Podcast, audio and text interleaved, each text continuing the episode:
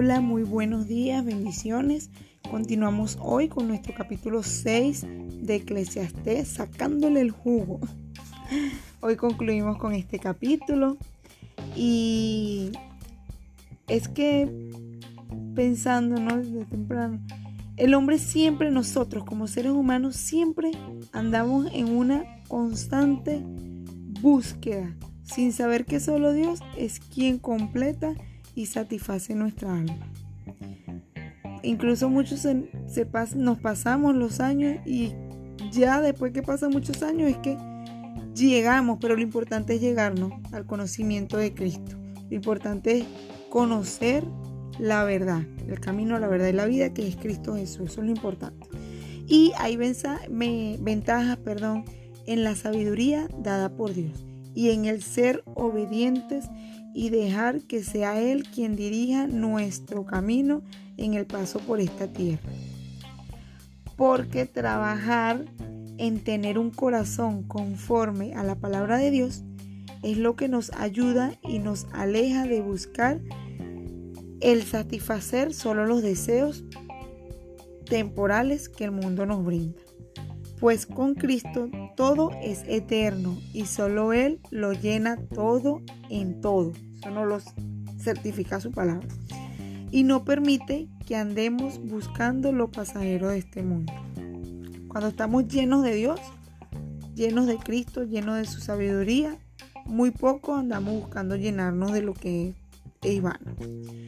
Es tiempo de aprovechar el tiempo haciendo el bien y de no desperdiciarlo intentando tomar el viento con las manos y menos intentando contender con nuestro Padre Creador.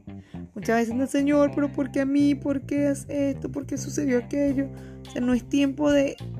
Mientras le preguntamos a Dios, este, ¿por qué suceden las cosas? Estamos perdiendo el tiempo mientras que podemos preguntar para qué o aprovechar las situaciones y remontar y remontarnos sobre las mismas. Porque nosotros quiénes somos para detener su mano o para que Él haga conforme a lo que nosotros queremos. Dios actúa con propósito determinado, no por emociones como nosotros lo hacemos. Él es determinado y es fiel. En Él no hay sombra de variación, o sea, en Él Él no cambia. Algo que debemos hacer eh, las personas que son conversadoras como yo, si usted también es conversador como yo, eso no es, o sea, no es malo ser conversador. Pero debemos estar atentos, ¿sí? Cuando somos personas muy conversadoras, debemos estar atentos porque ciertamente en las muchas palabras tendemos a caer en necedades, en compromisos, como lo hablamos días anteriores, que no vienen de Dios. Incluso muchas veces terminamos en conversaciones que no nos competen y podemos llegar a sacar conclusiones o mucho peor hacer suposiciones que ni al caso vienen, según las situaciones. Es de sabios dejar el porvenir solo en las manos de Dios, porque solo Él tiene respuestas a muchas, muchas veces a las cosas que estamos buscando. Él es el que tiene las respuestas a todo enfoquémonos mejor. La tarea de hoy es a vivir el día a día con el afán con el que venga, ¿sí? con la situación con la que venga. Y a entregar cada uno de nuestros días al Señor. Porque nuestra vista, nuestros pensamientos y nuestros planes son demasiado finitos y vanos, o sea, sin sentido, en comparación a sus planes y al propósito por el cual Él nos creó. Dejemos de querer domar el viento y de querer descifrar o tener el control de todo. O sea, no perdamos el tiempo en esto. Y cedamos el control de nuestra barca, llamada vida, a que todo, al que todo lo sabe, o sea, Dios. Que todo, al que todo lo puede, quien todo lo hizo por amor a Él y para Él. Nosotros somos solo un grano de arena en los mares de este mundo entero. Y cuidado con querer hacernos más sabios que otras personas o peor aún, querer ser más sabio que Dios.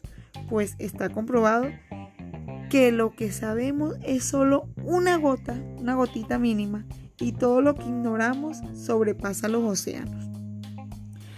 Los invito hoy también a que reflexionemos un poquito, este, ya que en Eclesiastes pues, el predicador siempre anda eh, buscando como que las cinco patas al gato y resulta que no se hallan porque porque solo Dios tiene la verdad de todo y solo el porvenir está en su mano. Entonces meditemos también en la medida de, lo posible en 2 de Timoteo 3, 16 y 17, seguido de Efesios 2, 10, que nos habla básicamente de que fuimos hechos nuevos en Cristo Jesús para buenas obras en eso es que debemos estar enfocados, que fuimos, fuimos hechos para buenas obras, las cuales Dios preparó de antemano, o sea, mucho antes de que usted y yo naciéramos, para que anduviésemos en ella. Ya Él todo lo hizo, ya no andemos buscándole las cinco patas al gato. Andemos en sus buenas obras, en ese camino que Dios ya ha trazado para nosotros día a día y no nos desviemos en cosas vanas, sin sentido, ni a derecha ni a izquierda, lo cual solo retrasaría nuestro propósito y bendición en Cristo Jesús. Y no aceleremos más el tiempo de lo que ya está acelerado. Vivamos cada día haciendo el bien sin mirar a quién. Como lo dice, como es ese dicho tan repetitivo, al bien sin mirar a quién, al bien sin mirar a quién. Ciertamente es esa la tarea de hoy. Hagamos el bien sin mirar a quién, este, todas nuestras cosas sean hechas en el amor de Dios, por amor a quien nos amó primero. Eh, con esto concluyo en este capítulo 6.